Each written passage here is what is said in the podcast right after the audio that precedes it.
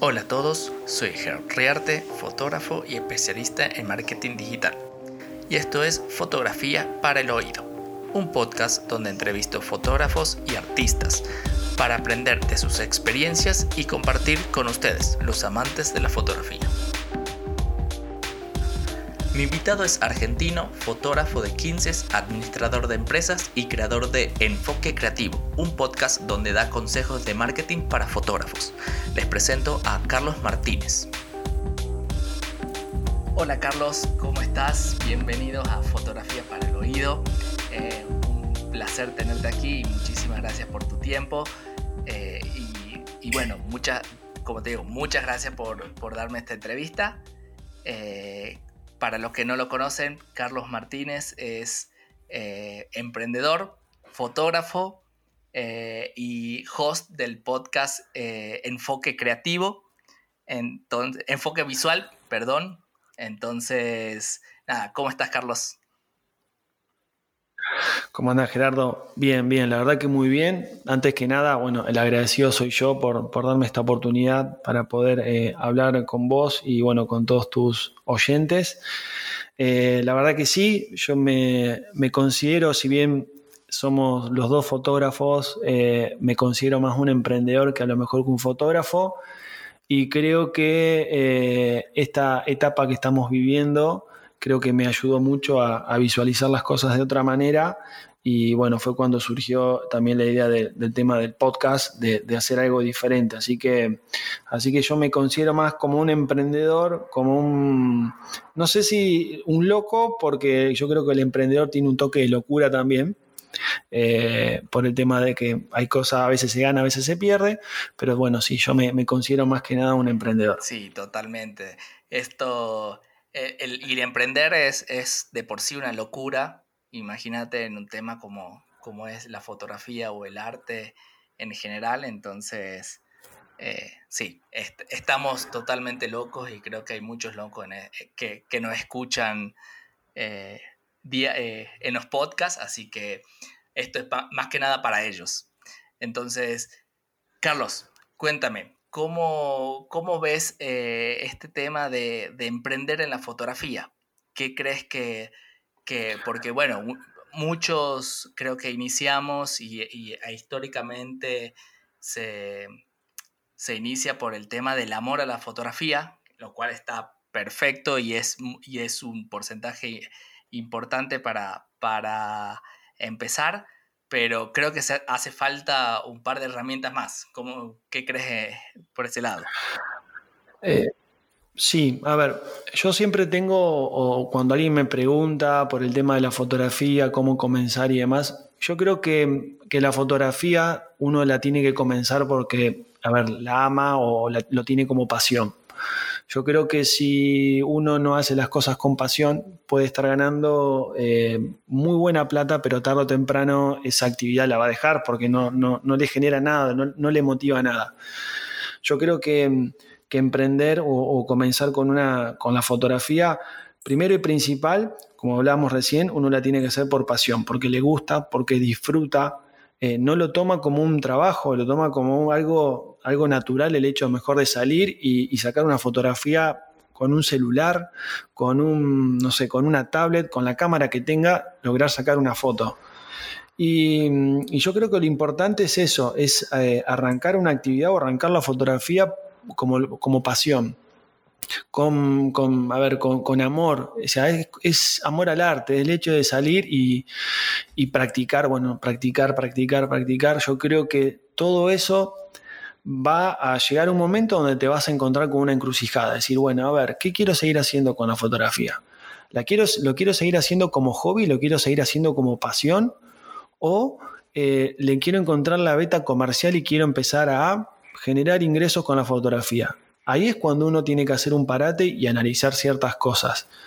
Pero si uno va a arrancar la fotografía porque ve que el otro está sacando fotos y va ganando dinero y vos realmente vas, querés ir directamente por ese lado, yo no creo que tengas mucho futuro.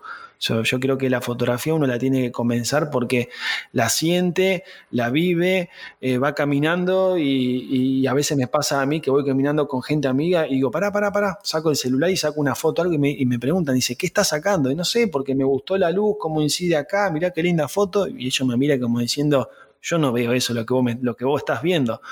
Pero capaz que esa fotografía la hago y me queda para mí y la tengo en el celular o después la comparto y, no genero ningún ingreso con esa foto, pero la hago porque me gusta. Entonces yo creo que eh, uno cuando comienza con la fotografía, eh, no solamente en esta época, que es una época difícil, eh, sino en cualquier época, yo creo que uno tiene que comenzar con, la pasión, con el amor al arte. Creo que por ahí va el camino.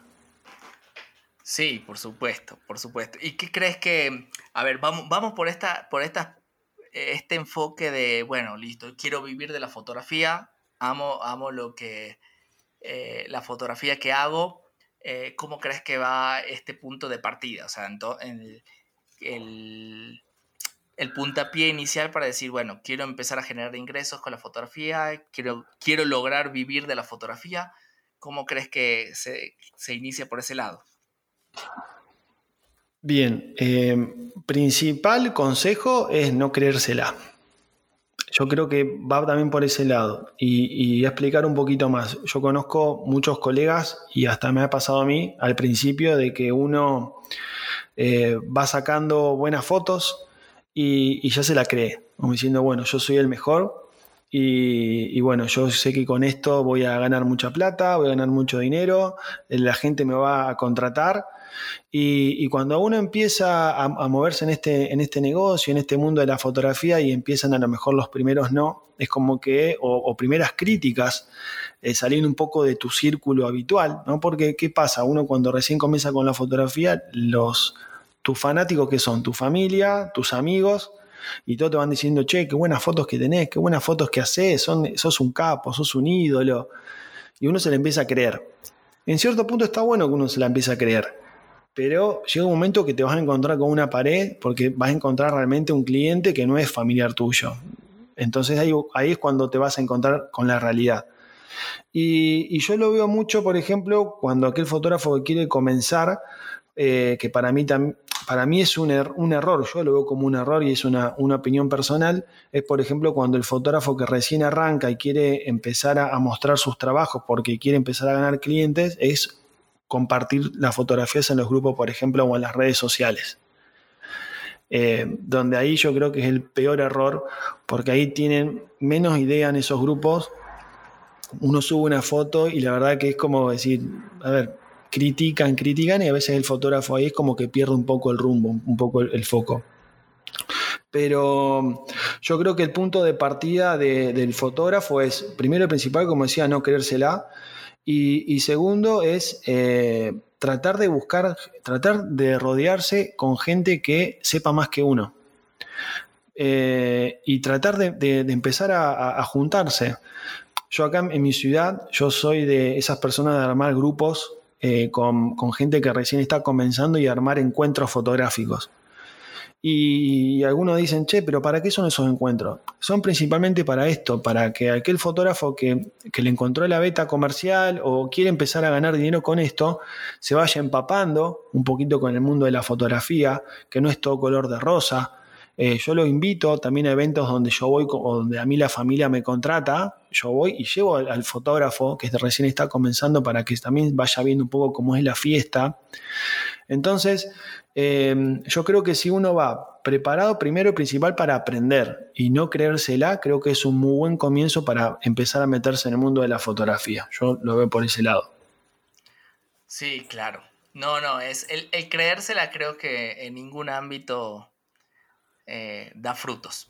O sea, está, está, muy bien tener confianza, eh, eh, confianza en sí mismo y confianza en el producto que hace, pero creérsela es, es como, como contraproducente, sobre todo en este, en este nuevo mundo que todo está en Internet y hoy podés comparar eh, tu trabajo con gente de el otro extremo del mundo, entonces, nada, creo que mientras, con, mientras más humildad se tenga para, para trabajar y ofrecer su, su producto, mejor, ¿no?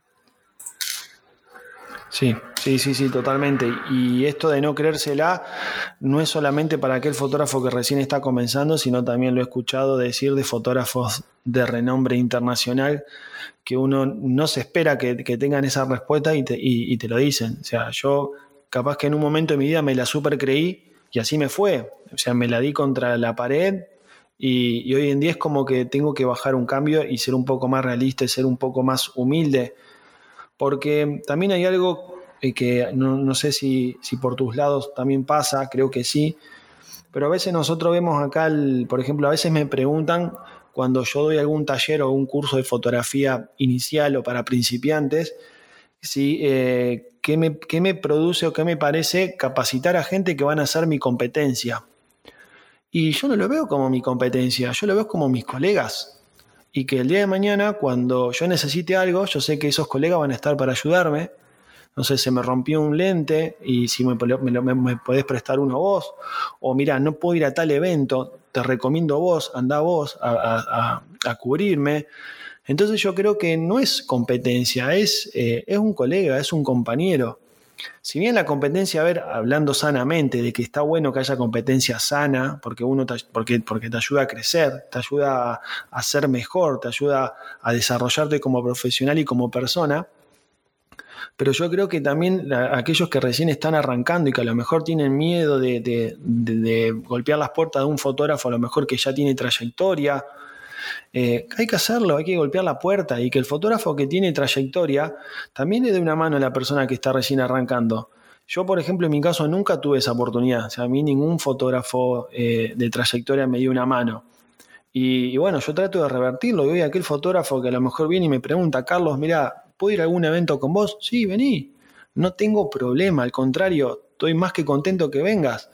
Porque va a ser, primero, una ayuda para mí y segundo, una experiencia para vos. Y después capaz que el día de mañana vos seguís haciendo fiestas y está genial, y está genial, y yo no te veo como una competencia. Entonces también creo que es un, poquito eso, ¿no? De, que tanto el fotógrafo como que recién arranca, como aquel fotógrafo que tiene un montón de, años de experiencia, creo que está bueno que compartan y, se ayuden entre ellos. Sí, y también hay mi, mi aporte es que creo que hay una confusión enorme, sobre todo en el ámbito de la, fotografía, en, el, tema lo que es la competencia. Para mí, una, o sea, una competencia real sobre algo tiene que ver que es, eh, es una comparación entre dos productos exactamente iguales. O sea, uno compite, compite una, una notebook de, de Mac con una notebook de Dell compite un celular de Apple con un celular de Samsung. O sea, son dos productos iguales que cumplen la misma función y hacen exactamente lo mismo, pero son marcas diferentes. Creo que la fotografía y el fotógrafo, eh, e, e, y es evidente, o sea, pongan a cinco fotógrafos a hacer a fotografiar mismo, la, mismo, la misma escena, el mismo elemento, lo que sea, y van a tener cinco fotos totalmente diferentes. No hay forma de que salgan cinco fotos exactamente iguales. Y entonces ahí yo es lo donde parto, en donde los fotógrafos no son competencias, son visiones diferentes y la gente elige por la visión, empatiza por, el, por la visión del resultado, no porque, porque seas fotógrafo, no porque tengas cámara, no porque este, seas de bodas, o sea, empatiza porque tu fotografía es, es eh, más eh, más cercana a la visión de la persona que, te contrata o que le gusta tu fotografía. Ah, sin más, a mí me, a mí me pasó que esta, esta anécdota, digamos, es yo siempre me he dedicado más que nada a lo que es la fotografía de, desnudo y erotismo y me, y me han contratado para, para cubrirle las bodas, las novias, porque les encantaba mi fotografía. Y yo no soy fotógrafo, o sea, yo no hago fotografía de eventos ni bodas, yo hago desnudos y me contrató para que le cubra la boda, pero porque le gustaban los resultados que yo podía lograr y la, y los y la visión que, que yo le, ponía a la fotografía y las fotografías que le entregué les encantaban. Y para mí eran una fotografía más de evento, quizás otro fotógrafo podría haber hecho mil veces mejor que yo, pero creo que eso era, eh, eso es lo que diferenciaba, alineaba mi visión, su visión con mi, con mi resultado. Entonces, eso creo que hay que tenerlo claro. No, no somos competencias, somos colegas, eh, sin ninguna duda. Y, y, eso, pelear con otro fotógrafo por la foto que hace, creo que este, también es, es un, un error que tira para atrás. No, seguro. Además, yo también veo lo siguiente, a ver, eh, nosotros hacemos arte y toda arte es subjetiva, te puede gustar o no. Entonces, el hecho de tener un cliente, a lo mejor encontrás un fotógrafo, como vos recién hablabas, de un determinado nivel, eh, que a lo mejor no me gusta la fotografía que él hace, pero no quiere decir que, que, esté mala o que sea un mal fotógrafo, simplemente la fotografía que hace no, no, me, a ver, no conecta conmigo.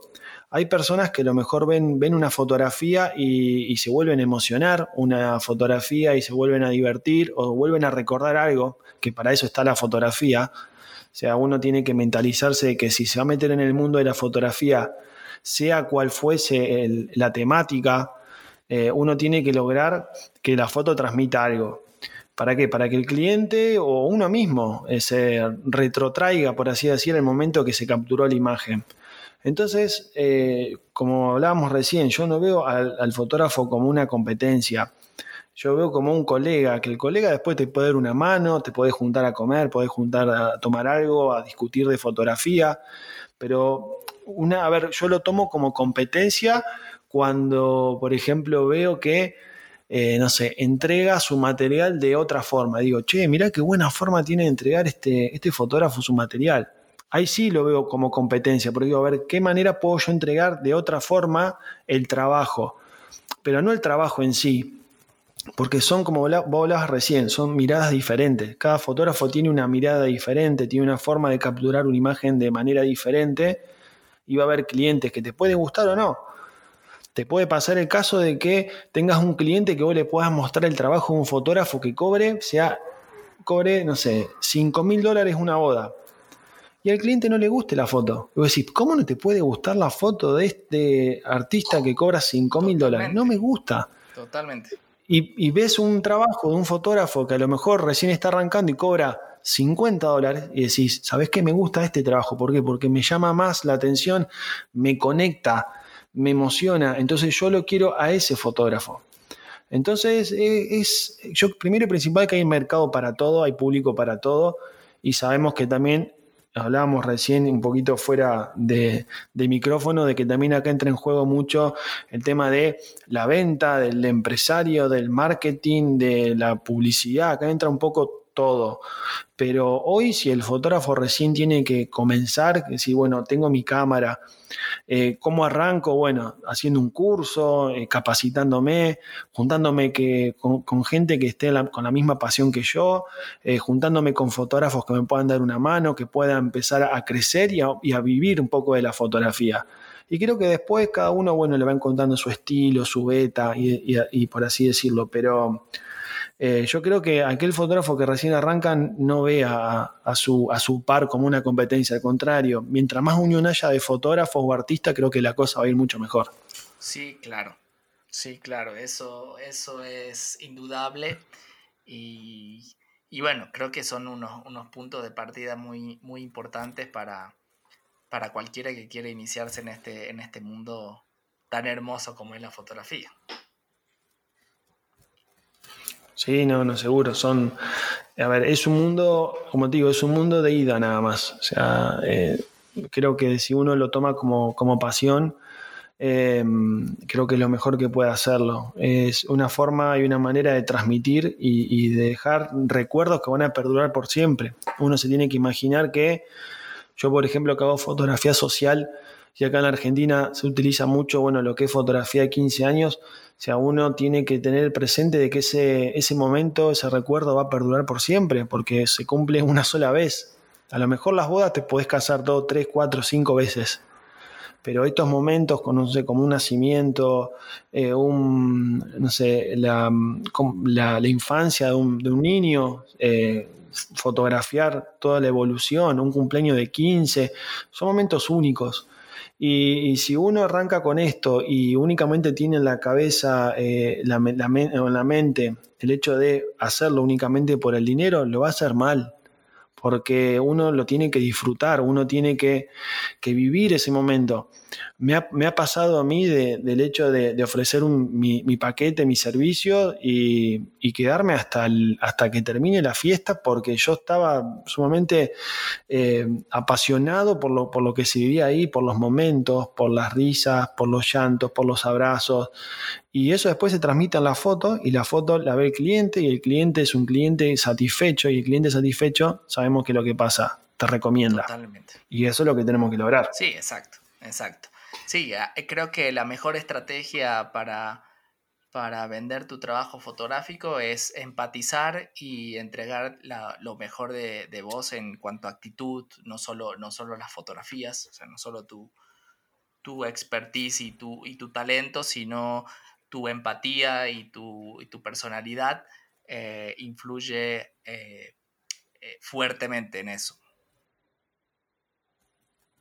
Sí, no, a ver, em, a veces te vas a encontrar con, con, fotógrafos, por ejemplo, que no, a nivel composición no tienen tanta técnica pero logran una empatía, una conexión con el cliente que capaz que pasó la boda o pasó el, pasó el cumpleaños y, se siguen juntando, se siguen recordando, se siguen saludando.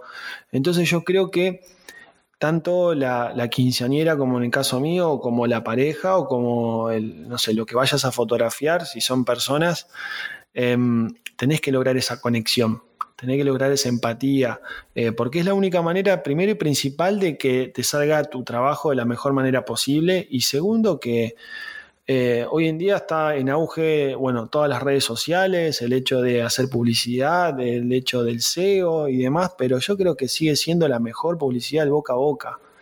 Si una pareja eh, obtuvo un trabajo tuyo sobresaliente, y yo acá siempre destaco lo mismo que que nosotros tenemos que dar no el 100%, tenemos que dar el 200%, o sea, nosotros tenemos que sorprender a la otra persona, entregarle algo más de lo que consultó, de lo que contrató.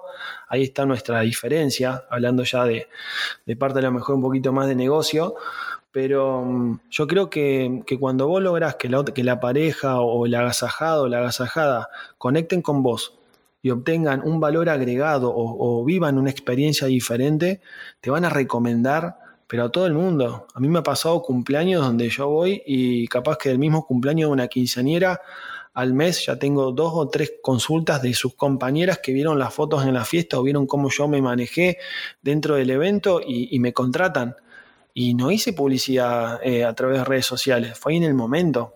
Entonces yo creo que también eso es es eh, fundamental porque, porque lo hago con pasión. Ya si vienen a pedirme una foto, no voy a estar de mala cara diciendo, no, no, no, para, no te voy a sacar ninguna foto. No, no, no, sí, saca fotos y saca fotos, disfrutá. Yo creo que lo principal de esto es el disfrute. Creo que va por ahí también la cosa.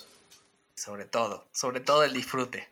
Si no, si no lo haces como, como decías al, al principio, si no lo haces con pasión y con amor, ¿para qué lo haces?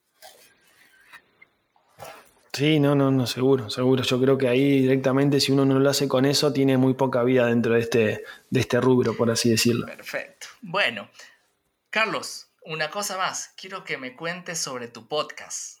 Somos colegas de podcast de fotografía, pero quiero, quiero, quiero que me cuentes vos sobre, sobre tu proyecto. Bueno, en realidad el proyecto nace, eh, a ver, eh, como para hacerle competencia, por así decirle, a los, a los vivos de Instagram. En realidad yo a veces me, río porque el tema del podcast nace justamente por eso, ya que yo la verdad estaba cansado de, abrir mi cuenta de Instagram y ver todos vivos o todos directos. Eran las primeras 30 historias, todos vivos y directos. Y digo, yo la verdad no tengo el tiempo ni, tengo ganas de sentarme a ver una entrevista eh, y que después de las 24 horas la entrevista, si no la haya alojado en el canal de Instagram, la entrevista ya se ha eliminado. Entonces empecé a investigar un poquito sobre el tema de los podcasts. Si bien yo consumo podcasts, eh, pero principalmente de, lo que es música, empecé a investigar y vi que a lo mejor no había tantos podcasts eh, a nivel de eh, lo que es en habla hispana. son más, eh, más episodios, más programas españoles que a lo mejor latinos. Y, bueno, y empecé a investigar, a ver cómo era el mundo del podcast y, la verdad que me sorprendió, porque mm, primero y principal, yo lo tomé como un, como un hobby lo tomé como algo, primero un desafío, porque nunca había hablado detrás de un micrófono, eh, siempre tenía eh, terror a, salir en, no sé, en alguna entrevista y demás, y dije, bueno, a lo mejor atrás del micrófono es mucho más fácil, y a veces al contrario, creo que uno hablando por micrófono se pone mucho más nervioso de lo que es estar delante de una cámara. Y, bueno, empecé a investigar a ver qué era necesario, qué es lo que se podía hacer. Y la verdad que empecé y lo sigo haciendo como un hobby. Eh, me encanta hacerlo. He aprendido un montón.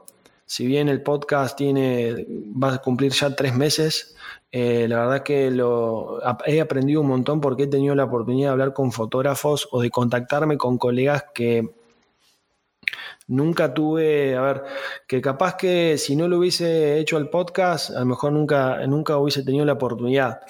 Eh, por ejemplo, en el caso de hablar con vos, de, poder contactar a gente también que nos gusta lo mismo, el tema del podcast, el arte, la fotografía, eh, hablar con fotógrafos eh, de, renombre internacional que te dan su espacio, su tiempo para poder charlar. Eh, yo siempre digo que los podcasts eh, no son para hablar tanto de, parte técnica, de parte de composición, de, yo creo que va más allá y, de charlar un poco como, yo siempre digo, el lado B del fotógrafo, ¿no? Ver cómo arrancó, qué hizo, en qué le fue bien, en qué le fue mal. Porque no nos olvidemos que lo que nos están escuchando también están en el mismo, están en la misma, capaz que son gente que recién están arrancando con la fotografía y quieren escuchar a ver en, qué te fue bien, en qué te fue mal, qué consejos les podés dar. Y, yo el podcast, la verdad que lo veo por ese, lado, por ese lado. Y, lo bueno de todo es que después recibo una, una, retroalimentación de colegas que me mandan mensajes diciendo, Carlos, la verdad que estuvo fantástico porque yo mientras voy editando una foto o voy no sé, o estoy caminando o estoy en mi casa, pongo el podcast y lo voy escuchando y la verdad que nunca me imaginé que X fotógrafo, no sé, en sus comienzos hizo esto o que le gustaba hacer lo otro o que había tenido este problema, este inconveniente. Y, creo que eso es, lo, eso es lo bueno que tiene el podcast, ¿no? Que lográs una conexión un poco más íntima con el entrevistado y, y, perdura por el tiempo. Lo podés escuchar las veces que quieras, la cantidad de veces, los podés compartir. Hoy con el tema de las redes sociales, la verdad que ayuda mucho pero estoy más que contento con el tema del podcast. Eh, ahora empezamos con, con, el tema de YouTube, porque hay mucha gente que a lo mejor no tiene Spotify, no, consume Google Podcast, no consume Apple Podcast, entonces bueno, directamente derivarlo a YouTube. Pero la verdad que estoy más que contento. Creo que, el hecho de poder contactar también gente como vos, Jera, de, que le guste lo mismo, de que le guste el tema de, de la fotografía o en el tema del podcast, creo que, Está muy bueno porque también podemos compartir experiencias, eh, compartir vivencias y como hablaba yo recién un poco de que como, a ver, como siempre uno dice que la unión hace la fuerza, creo que el hecho de poder juntarse y armar una comunidad también de podcast, de podcasters, como le dicen, creo que también hace al crecimiento de esto, que a lo mejor no es, no es tanto de consumo masivo como mejor YouTube, pero la verdad que a mí me, fascina hablar atrás del micrófono y la verdad que me encantó, me, encanta el, proyecto este y, bueno, un poco creo que también lo que vos sentías al momento de grabar tu podcast. Sí, claro, totalmente, es, el entusiasmo, es, el nuevo entusiasmo con la cámara en, la maleta. Sí, vos sabés que un fotógrafo un día me preguntó... Em, en una entrevista que, realizaba de que si la, si la cuarentena, la pandemia, este parate, eh, me había perjudicado o no. Y yo le comentaba que, a lo mejor yo en esta cuarentena he aprendido más que a lo mejor eh, eh, en, otro parate o cuando vos mismo te generas un, parate, ¿no? Yo creo que en este, si bien a lo mejor he perdido, pero he perdido poco y he ganado mucho. Y lo que he ganado fue esto, fue el hecho de reinventarse, con lo que hablamos en un principio. Creo que, cualquier artista, cualquier fotógrafo, el principal error es quedarse en su zona de confort. ya sea un emprendedor, si hay emprendedores que nos están escuchando, creo que lo peor que uno puede hacer es quedarse en su zona de confort, esperar que las cosas caigan y las cosas no van a caer si nosotros no producimos que esas cosas caigan. Entonces yo creo que lo, otra cosa de lo peor que te puede pasar es el hecho después de recriminarte el por qué no hiciste algo. Yo capaz que a lo mejor no hubiese hecho el podcast y capaz que hoy me estoy lamentando, hubiese dicho, ¿por qué no hice el podcast? ¿Y por qué no lo hice? ¿Y por qué no lo hice? Bueno, y ahí cuando decís, ¿y por qué no hacerlo? O sea, el no ya está. Bueno, vamos a revertirlo. O sea, y si nos va mal con algo, yo siempre digo que si nos va mal con un emprendimiento, nos va mal con un proyecto, nos va mal con, un podcast o con lo que fuese en la vida, uno no lo tiene que ver como una catástrofe, decir, che, eh, la verdad que me fue pésimo. No, no, tomarlo como una, como una propuesta de mejora, como un aprendizaje, para que el día de mañana, cuando quieras hacer algo parecido o quieras volver a intentarlo, ya sepas qué cosas tenés que hacer y qué cosas no tenés que hacer. Entonces, eh, yo creo que, que, yo esto también lo veo como un desafío, como salir de la zona de confort. Yo a lo mejor manejaba mis redes sociales y no me mostraba mucho. Y hoy hay mucha gente que a lo mejor me ve en un vivo, me ve por YouTube o me escucha. Y, y como es, y a mí me sirve mucho. Me, me sirve mucho porque es, como vuelvo a decir, es un desafío no laboral, es un desafío personal. Y, si capaz que el día de mañana se da para crear un canal de YouTube y verme a la cámara y lo voy a hacer. Y si me va bien, fantástico, me, va bien, eh, aprendo de lo que me va bien. Y si me va mal, aprendo también. Yo creo que esto también es importante para cualquier faceta de la vida. Y, hablando un poquito también del tema del emprendedor, viste que al principio te comentaba que yo no me considero tanto un fotógrafo, sino que me considero un emprendedor. Y yo creo que también va por ese lado, de que el emprendedor primero tiene que tener la, la visión eh, la mente clara hacia dónde va a ir y le tiene que dar y le tiene que dar y dar y dar y dar. Y en el medio se puede encontrar con un montón de trabas. Te puede, como te vuelvo a decir, trabas que te pueden sacar o te pueden volver a encajar con otras perspectivas o con otro conocimiento. Pero, pero yo hoy te puedo decir que la, cuarentena me sacó muy poco, pero me dio mucho. La verdad que esto para mí es algo impensado. Si vos me decías en el, al comienzo del año, che, Carlos, ¿vas a hacer algún podcast? No, no ni, loco. Y hoy estoy haciendo un podcast y estoy hablando con vos. Sí, totalmente. Eso, creo que la cuarentena, como decís, eh, fue como, como no tanto, no tanto como el parar, fue como el parar de lo cotidiano, de lo, de lo que ya veníamos haciendo para, para empezar algo que teníamos en la cabeza, que teníamos pendiente. O sea, creo que para mí el, también la, cuarentena fue, fue resolver los pendientes, lo que uno, uno patea a, diario y no, y no lo lleva a cabo por una u otra razón este fue el momento, el momento adecuado y si no has empezado lo que tenías ganas de hacer, es un buen momento para iniciarlo. Sí, em, comparto totalmente. Yo creo que, em, que, la persona que, a ver, como hablamos al comienzo, el, uno para emprender algo, para comenzar algo, tiene que tener un toque de locura. Tiene que aprender a que las cosas le pueden salir bien como que las cosas le pueden salir mal y que más precisamente en la Argentina hoy apostar a un emprendimiento es un riesgo muy alto, eh, pero uno a pesar de eso se la juega. Y, yo creo que esto, que a veces me preguntan, che, ¿y, cuánta plata ganas por el podcast? Cero, no gano nada, pero yo esto no lo hago porque quiero ganar dinero. Porque después también está la otra, a ver, capaz que más adelante se da la posibilidad de que alguna empresa que escuche el podcast te diga, bueno, quiero pautarlo. Fantástico, pero yo lo voy a seguir haciendo con la misma pasión que lo vengo haciendo de hace tres meses. Y si el día de mañana el sponsor o la pauta que tenga se va, yo no voy a dar de baja el canal o el podcast o el proyecto porque no tengo, no, lo voy a seguir haciendo porque sigue estando la pasión. Entonces, creo que engloba un poco todo. Si uno emprende algo y lo hace con pasión, puede ganar 20, puede ganar 30, puede ganar 1000, puede ganar un millón o puede ganar 5, pero la pasión nunca se va. Y uno puede seguir manteniéndose vivo con esa pasión.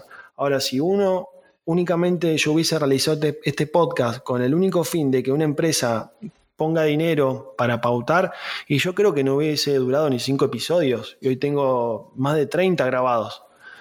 Entonces, es como todo en la vida, uno tiene que hacer las cosas por, por, por convicción propia, porque le gusta, porque está seguro y le puede ir bien como le puede ir mal.